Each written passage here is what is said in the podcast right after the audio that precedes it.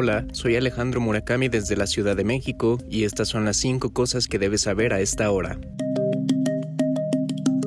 La justicia declaró a Donald Trump responsable de una serie de cargos de fraude civil en Nueva York, un fallo que amenaza el imperio empresarial del expresidente de Estados Unidos. Este viernes, el juez Arthur Engoron ordenó a Trump y sus empresas pagar casi 355 millones de dólares más intereses por fraude o ganancias mal habidas. Se espera que el exmandatario apele la decisión y solicite, mientras se considera la apelación, la suspensión de la multa y de otras medidas como la prohibición para hacer algunos tipos de negocios en el Estado.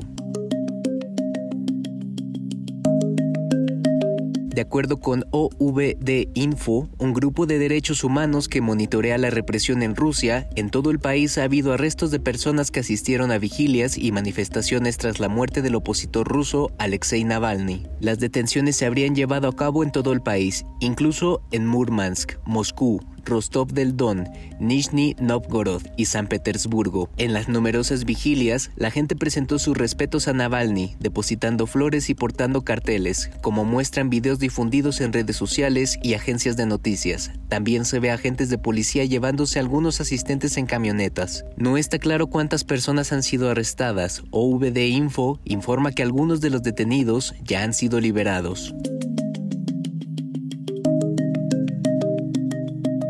Israel publicó más detalles sobre los dos empleados de la Agencia de Naciones Unidas para la Población Refugiada de Palestina en Oriente Próximo, UNRWA por sus siglas en inglés, a los que acusó de participar en los ataques terroristas y secuestros del 7 de octubre, incluidos sus nombres, fotografías y presuntos roles en Hamas. Los detalles adicionales incluyeron capturas de pantalla de lo que Israel dijo que eran dos empleados de la UNRWA, un trabajador social y un profesor de matemáticas, el 7 de octubre Israel. El Ministerio de Defensa también sumó fotografías de otros 10 presuntos miembros de Hamas, sus posiciones y su supuesta participación en el ataque, pero no proporcionó evidencia que respalde sus afirmaciones. Un portavoz de la UNRWA dijo que la máxima autoridad de las Naciones Unidas está investigando el asunto. CNN no pudo verificar de forma independiente la identidad de las personas ni la veracidad de las acusaciones de Israel sobre la participación de las personas señaladas en el ataque. El líder de Hezbollah, Hassan Nasrallah, emitió este viernes una dura advertencia en un discurso televisado condenando los recientes ataques israelíes en el sur del Líbano, que dejaron un gran número de civiles muertos o heridos como inaceptables. Nasrallah dijo que la matanza de civiles no quedará sin respuesta y aseguró que las represalias de Hezbollah serán rápidas y contundentes. Las fuerzas de defensa de Israel señalaron en un comunicado este jueves que eliminaron a un alto comandante y dos agentes pertenecientes a las fuerzas Radwan de Hezbollah.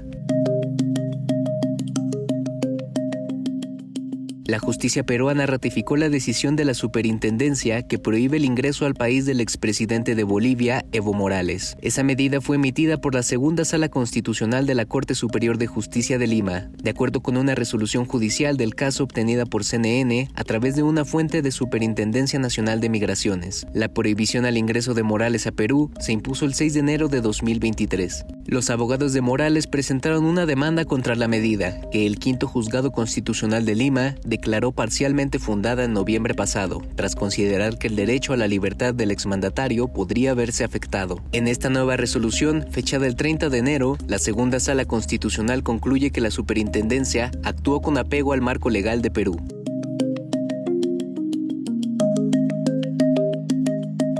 Eso es todo en esta edición de CNN 5 Cosas. Para más información sobre estas historias y conocer las últimas noticias, siempre puedes visitar cnne.com diagonal 5 Cosas. Desde la Ciudad de México, les informó Alejandro Murakami. Sigan conectados e informados a través de cnne.com.